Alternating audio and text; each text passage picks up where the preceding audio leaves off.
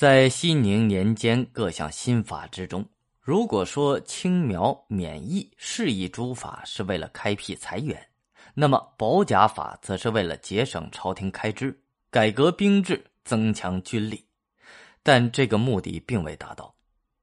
元丰八年（一零八五年），宋神宗去世之后，反对派对于保甲法提出了全方位的批评和责难，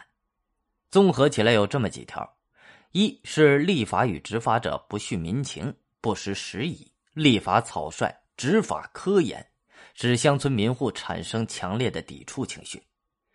二是保甲上番，教育耽误农时，影响民户生计。三是强迫保丁自办各类教育器械和设施，加重了户民负担。四是保证保长及各级官吏以权谋私，原法作奸。残酷迫害和敲诈乡村贫户，致使官民矛盾、阶级矛盾激化；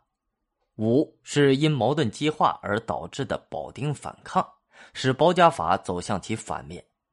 六是保丁接受训练并非自愿，素质和战力并无多大提高，很难达到强兵目的；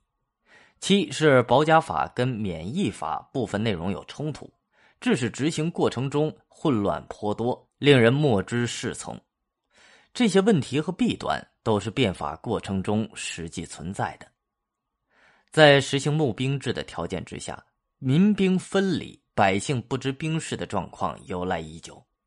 变法派试图通过推行保甲法来恢复民兵合一的制度，纷扰可想而知。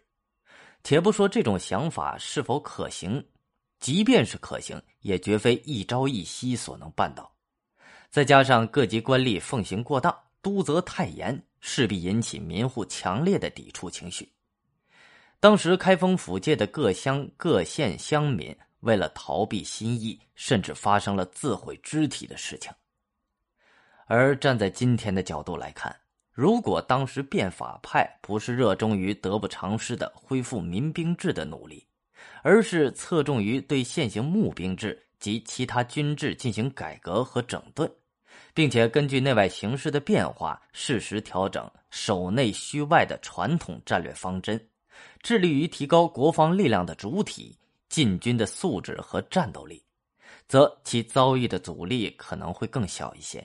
改革的成效可能会更大一些。至于科举与学校改革方面，也存在着激烈的斗争。反对派攻击最厉的是认为不应该以王安石一家的学说作为取士标准。反对派特别是理学的代表人物攻击王氏心学，带有争夺意识形态主导权的意味。客观而言，依道德是政治斗争的工具，对学术思想的自由发展有害无益。无论是北宋中后期占主导地位的心学，还是后来的理学，一旦定于一尊。学术思想的生命力也就枯竭了。